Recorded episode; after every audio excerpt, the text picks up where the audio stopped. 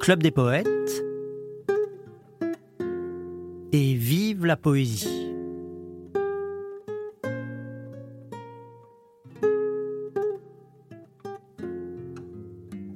Ce soir, la lune rêve avec plus de paresse, ainsi qu'une beauté sur de nombreux coussins, qui d'une main distraite et légère caresse avant de s'endormir le contour.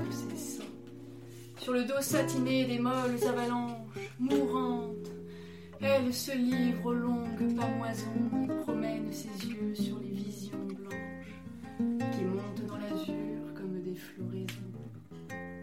Quand parfois sur ce globe, en sa langueur oisive, elle laisse filer une larme furtive, un poète pieux, ennemi du sommeil, dans le creux de sa main prend cette larme pâle, aux reflets irisés comme un fragment d'opale, et la met dans son cœur, loin des yeux du soleil. La voix que vous venez d'écouter est celle de mon amie Virginie, Virginie qui euh, fait partie de la vie du Club des Poètes depuis quelques mois, mais qui euh, participe avec beaucoup d'ardeur et d'amitié à la vie de ce lieu.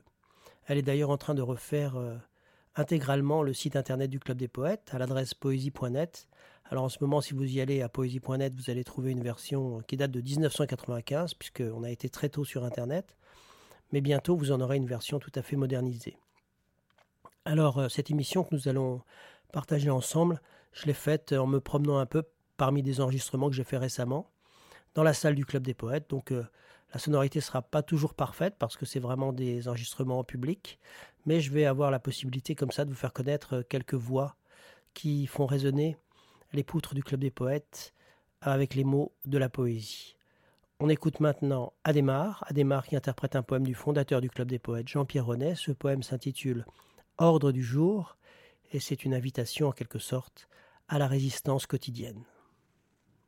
Tenir l'âme en état de marche, tenir le contingent à distance, tenir l'âme au-dessus de la mêlée, tenir Dieu pour une idée comme une autre, un support, une éventualité une contrée sauvage de l'univers poétique.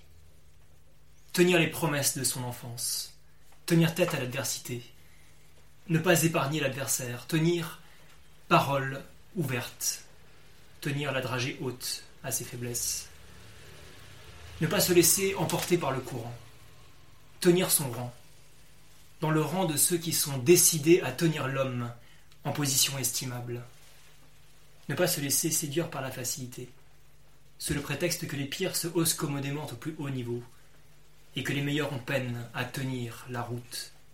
Être digne du privilège d'être sous la forme la plus réussie. L'homme, ou mieux encore, la femme. Ce poème, Ordre du jour, que vient d'interpréter Adémar, fait partie du recueil Fragments et reliefs, publié en 1996 dans la collection du Club des Poètes. Et euh, nous l'avons réédité aussi ce poème dans une anthologie qui s'appelle Je ne suis né que pour quelques poèmes, que nous avons publié il y a environ un an et qui rassemble des poèmes de tous les recueils de Jean-Pierre Renet depuis l'âge de 18 ans jusqu'à c'est plus de 80 ans puisqu'il a écrit tout au long de sa vie. S'il est un poète qui a cru avec ferveur et ardeur à la capacité de la poésie de métamorphoser la vie, il s'agit bien de Arthur Rimbaud, qui, quand il était adolescent, vivait dans sa petite ville de Charleville-Mézières qu'il trouvait particulièrement ennuyeuse. Et c'est ce qu'il décrit dans ce poème intitulé À la musique, qu'il a écrit, semble-t-il, place de la gare à Charleville, et que notre ami Mado va interpréter pour nous.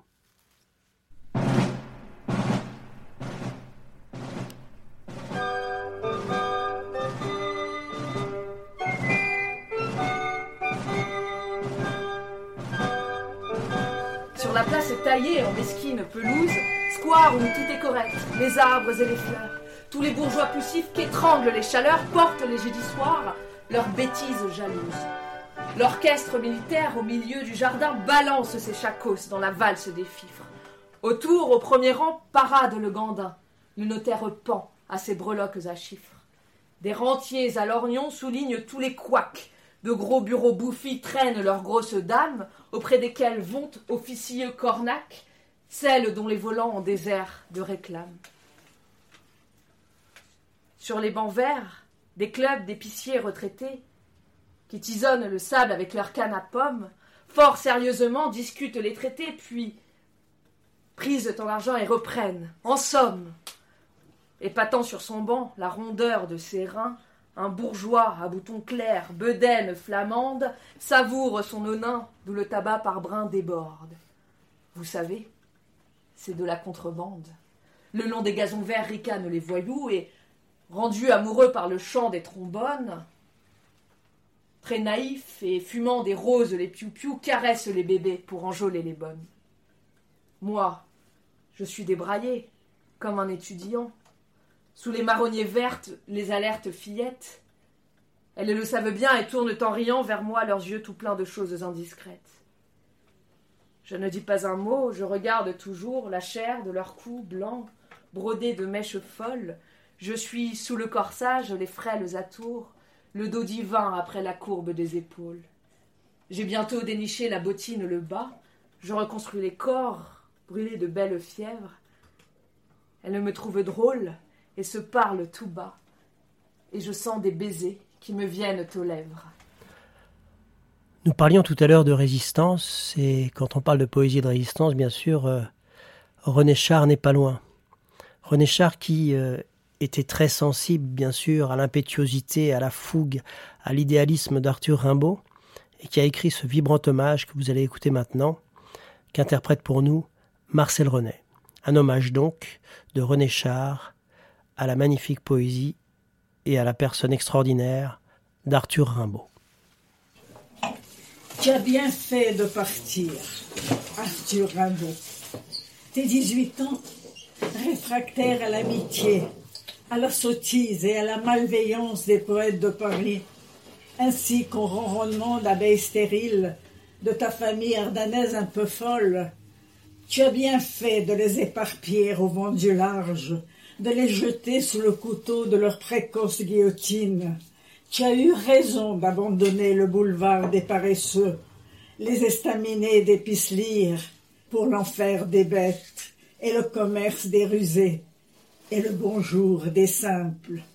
Cet élan absurde du corps et de l'âme, ce boulet de canon qui atteint sa cible en la faisant éclater. Oui, c'est bien là, la vie d'un homme. On ne peut pas, au sortir de l'enfance, indéfiniment étrangler son prochain. Si les volcans changent peu de place, leur lave emplit le grand vide du monde et lui apporte des vertus qui chantent dans ses plaies. Tu as bien fait de partir, Arthur Rimbaud. Nous sommes quelques-uns à croire, sans preuve, le bonheur possible avec toi. Et cette fougue, cette impétueuse ardeur à qui René Char rend hommage quand il pense à Arthur Rimbaud, et qui court comme un incendie dans la poésie de tous les pays et de tous les temps, elle est encore bien présente parmi la jeune poésie que nous avons la joie d'accueillir au Club des Poètes. On est entouré de tout un aréopage de jeunes gens qui sont des passionnés de poésie, et non seulement des passionnés de poésie, mais eux-mêmes de très bons poètes. Et je vais vous en faire écouter maintenant quelques-uns. On va commencer par écouter Isadora Valls, dont on espère très bientôt publier un recueil de poèmes dans la collection du Club des Poètes.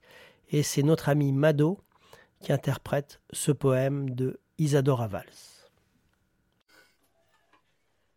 Je dépose à tes pieds mon chagrin de cathédrale. Pendant des années, j'ai parcouru le même chemin dans un dédale d'ombre. Mes vitraux ont noirci et ma pierre s'est effritée. Je me suis arbouté sur la vie pour tenir dans le froid mes murs ensemble. Je menace ruine au jour de vent quand la bise passe sous ma lourde porte et attaque mes piliers. J'ai l'âme à ciel ouvert et le cœur à deux battants. Tu entres dans le poème, un bouquet de fleurs jaunes à la main. J'entends dans mon sommeil ton pas hésitant sur le seuil. Puis, tu traverses longtemps la nef jusqu'au cœur. Tu avances, comme on tomberait amoureuse, avec des prudences de jeune fille et des fantaisies de femme faites. Tu marches à pas menus, distrait, inconséquent, et tu reprends un chemin en avant calme et droit. Tu m'apportes un bouquet de mimosas que tu déposes sur un banc au hasard.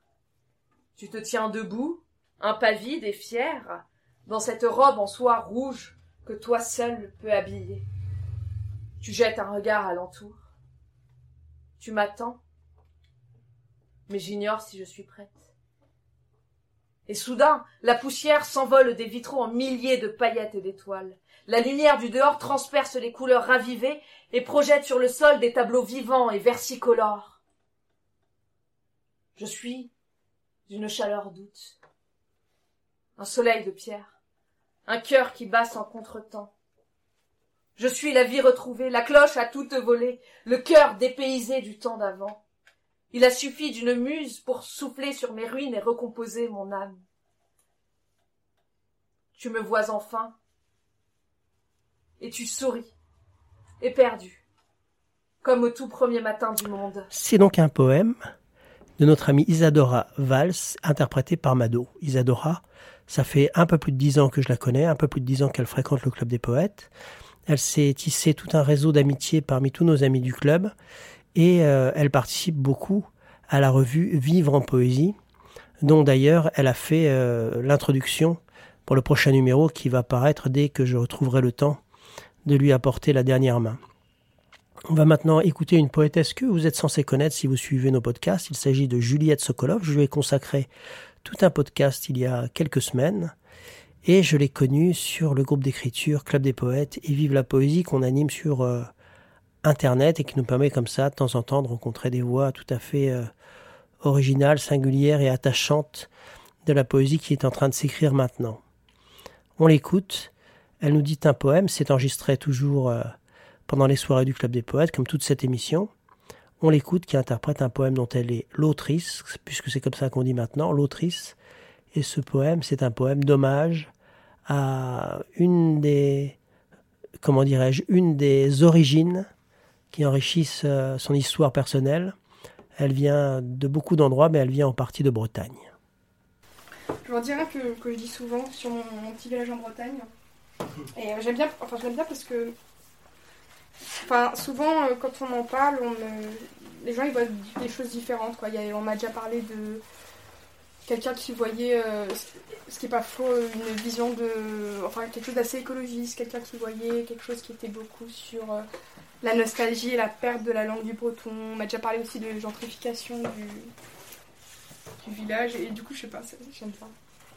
Et, euh, et, du coup, c'est un poème dédié à mon village breton de Kéritis, qui veut dire en breton Ker, chez soi, maison, et Iti, petit, petit chez soi.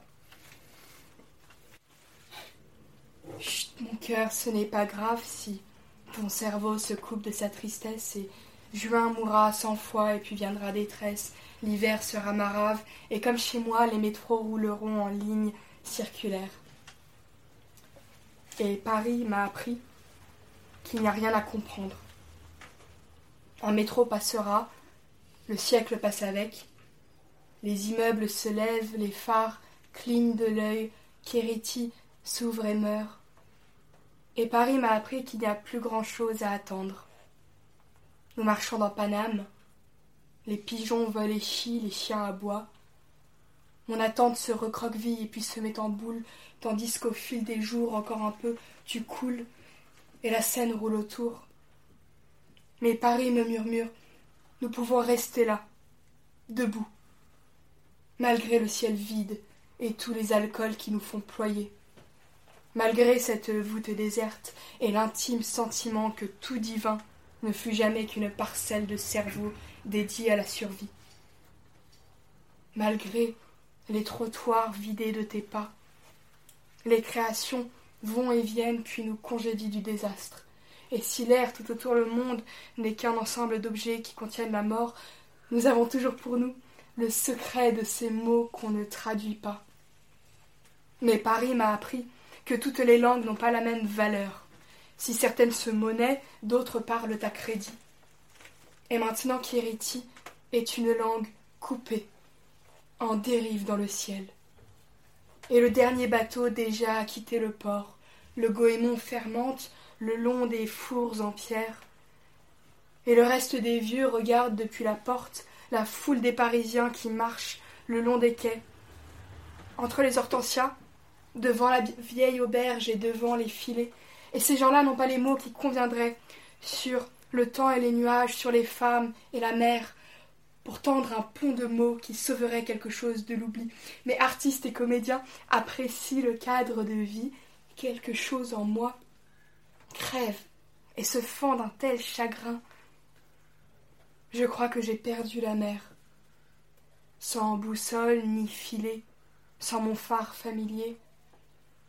Les marins ne sont plus qui savaient les étoiles et la science du nuage, et la langue m'est coupée à moi qui voudrais dire qu'Hériti n'est pas que le berceau de mes ancêtres. Qu'Hériti est bien plus que le sud-ouest qui ferme la pointe acérée de la langue de France qui s'étire au ponant, et qu'Héritier est bien davantage que ces petits vergers serrés entre quatre pierres et ces roses trémières. Et qu'Héritier s'endort, bercé de ses embruns, alors que la mer monte.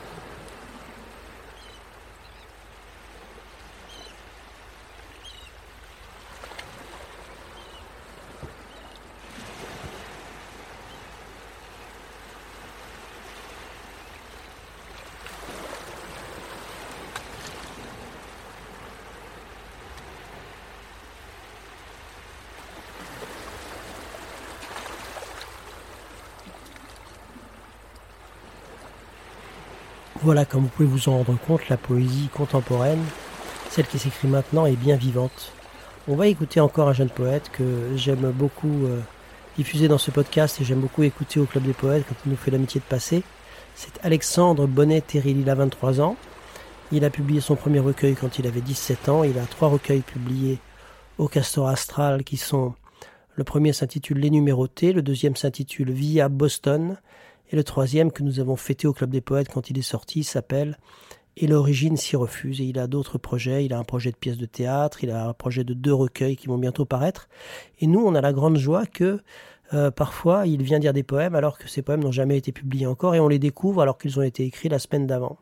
Il m'a même dit, ça je m'en flatte, alors je vais le répéter, euh, que parfois quand il écrivait maintenant, comme il a l'habitude de se confronter au public directement au Club des Poètes, eh bien, il pensait, il se disait, euh, ah, est-ce que ce poème-là, ça va bien passer au club? Ce qui me touche beaucoup, bien sûr, parce que ça me fait, ça me donne l'impression qu'on contribue à la vitalité de sa créativité, de sa création.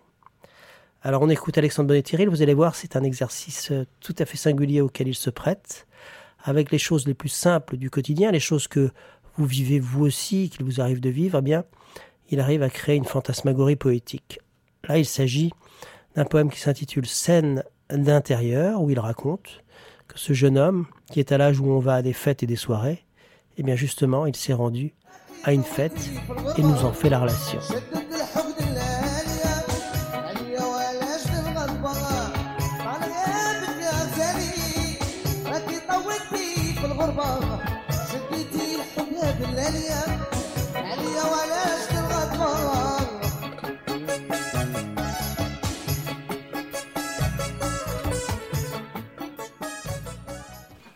Vaguement réunis, lumière absente là, faible ici, aveuglante au couloir ou clignotée sur ce mélange noir comme le vide de six ou de sept silhouettes qui dansent dans la salle à manger redoublée par le miroir. Sheb Asni chante. Tal Giabek Yagozali. Les actions rapides croisent les actions lentes, la joie connaît l'ennui, les envies sont différentes, les raisons sont variées, et combien de trajectoires, les cris, les paroles, les exclamations molles, les insultes amies, tant de bruit que l'oreille écoute ou choisit d'ignorer, rassemble ou sépare. Beaucoup de femmes, je dirais entre vingt et trente, mais me connaissant, ce nombre, mes idées jacentes pourraient l'avoir exagéré, et quelques hommes, si rares, comme tolérés par notre hôte Maya Bretéché. Nous ne sommes pas plus de cinq, voire moins, car d'une part, il m'a semblé entendre un nous revoir masculin, puis la porte claquée, et d'autre part, je suis de plus en plus certain de m'être présenté deux fois au même petit brin discret qui n'a pas voulu me contrarier, donc nous pourrions n'être que trois. Et parmi les hommes, Qui est ce bavard, parlant trop fort, surexcité, comme s'il savait devoir perdre demain l'usage de sa voix jusqu'à la mort, et dont l'élocution va mal, et qui se fait rire tout seul, et plus fort encore qu'il ne parle, et qui ponctue son discours de tu vois, et qui sonne pompeux, même quand il bégaye, même quand il fait euh. C'est moi. Maya m'invite euh, chaque année, et pourquoi rechignerais-je à incarner ce type humain de l'ami bruyant, vieux copain du lycée, puisque chez elle, c'est tout ce qu'il faut que je sois. Aucun rôle n'est vain de ceux que nous le drame, or ici, ce soir, je joue le mien, quoiqu'il soit un peu ingrat, alors oui, vous me trouvez assis sur le plastique jaune crème d'un tabouret tam-tam dans la cuisine étroite, en train de beugler sans m'en apercevoir, tel quel, allègre, automatique. Tout près, qui me surplombe, là, appuyé contre le rebord de l'évier, une ethnologue intimidante, musculeuse en sa maigreur, longiligne à échelle réduite, très blonde, très immobile du regard, avec fort peu de clignements et sans le moindre acquiescement, m'observe l'âme en m'écoutant décrire trop précisément l'objet de mon mémoire, cependant qu'elle caresse sa compagne, comme dans un péplum la Cléopâtre son guépard. La pression d'un baiser sur le haut de ma tête m'arrête, c'est Maya, qui me contemple amusée. Elle me dit Ma grosse Alexandrette, il est tard. Ferme la fenêtre ou ferme les mâchoires. Je murmure à demi Pardon, oui, oui, pardon, pardon, oui. Et comme je me lève pour fermer, je vois le ciel et l'étendue de toit par la nuit simplifiés en un pâté bleu-noir et un autre gris-noir que sépare l'horizon de ville, loin là-bas, trouble, crénelé. Je retourne m'asseoir, du moins, je voudrais une cagneuse nommée Louise, supérieurement maline, forte, splendide, certes, mais bardée de faux mystères, exagérant l'étrangeté, semblable en somme à quiconque ne veut ressembler à personne, bref, cette jeune fille exaspérante de qui tout à l'heure j'avais pris mes distances, et dont je sentais bien qu'elle croyait m'avoir charmé avec ses paupières en plissage étudié devant deux yeux tranquilles de couleur terre claire, maintenant s'est mise à ma place exprès, fait comme si de rien n'était, et boit dans mon verre. Que puis-je inventer pour lui déplaire? Mais non, car déplaire, même à ceux qui me déplaisent, me déplaît, tant pis. Puisqu'elle veut, nous allons jouer. Je me baisse vers elle et lui dis Excusez-moi, je vous embête, mais je voulais. Enfin, vous êtes euh, Alexandre Bonnet, n'est-ce pas? On m'a dit qu'il était assis là. J'aime beaucoup ce que vous faites. Elle récupère sur le bord d'une assiette la cigarette que j'avais posée, tire dessus, inspire, puis sérieuse répond d'une voix suspendue, sans poumon Non, je suis sa sœur, Alexandra Bonnette. C'est très bon, très bête, ça n'a pas de sens. Donc je me mets à rire. Et voilà Louise qui, relâchant la fumée, s'augmente satisfaite d'un géant sourire d'assassine aux dents si droites, si blanchement prêtes au sang, si parfaites que j'aimerais voir nu tout de suite le reste du squelette, et je constate, mi-fasciné, mi-effrayé, que sa bouche est une rose chose immense et saine, c'est le contraire de mon timide duo de lèvres naines, c'est la promesse d'un antre, c'est la bouche d'une femme qui vous mange, qui vous aspire avec autant d'aisance qu'on avale une larme, je l'imagine, s'emporter en m'embrassant et me gober d'un coup le crâne par accident. Alors j'oublie ce qui, alors j'oublie ce qui, en elle, m'agaçait tant, et mes veines me rappellent leur existence en pulsations diverses des talons jusqu'à la nuque, et je comprends qu'il faut que Louise me détienne, fasse de moi ce qu'elle entend, comme d'un truc. Ailleurs, plus tard, à quel endroit de l'appartement nous revoilà Quelqu'un, discrètement ou non, nous montre, du doigt ou du menton? Nos deux profils s'épousent muettement, les mains de l'une et de l'un sont partout sur l'autre. Peut-être sommes-nous sur le balcon, peut-être sommes-nous sur un divan, mais vous aurez compris que ce poème devient le nôtre, et pour vous se termine ici. C'était Et vive la poésie, l'émission hebdomadaire du Club des poètes, et pour terminer, quelques mots du fondateur Jean-Pierre Renet.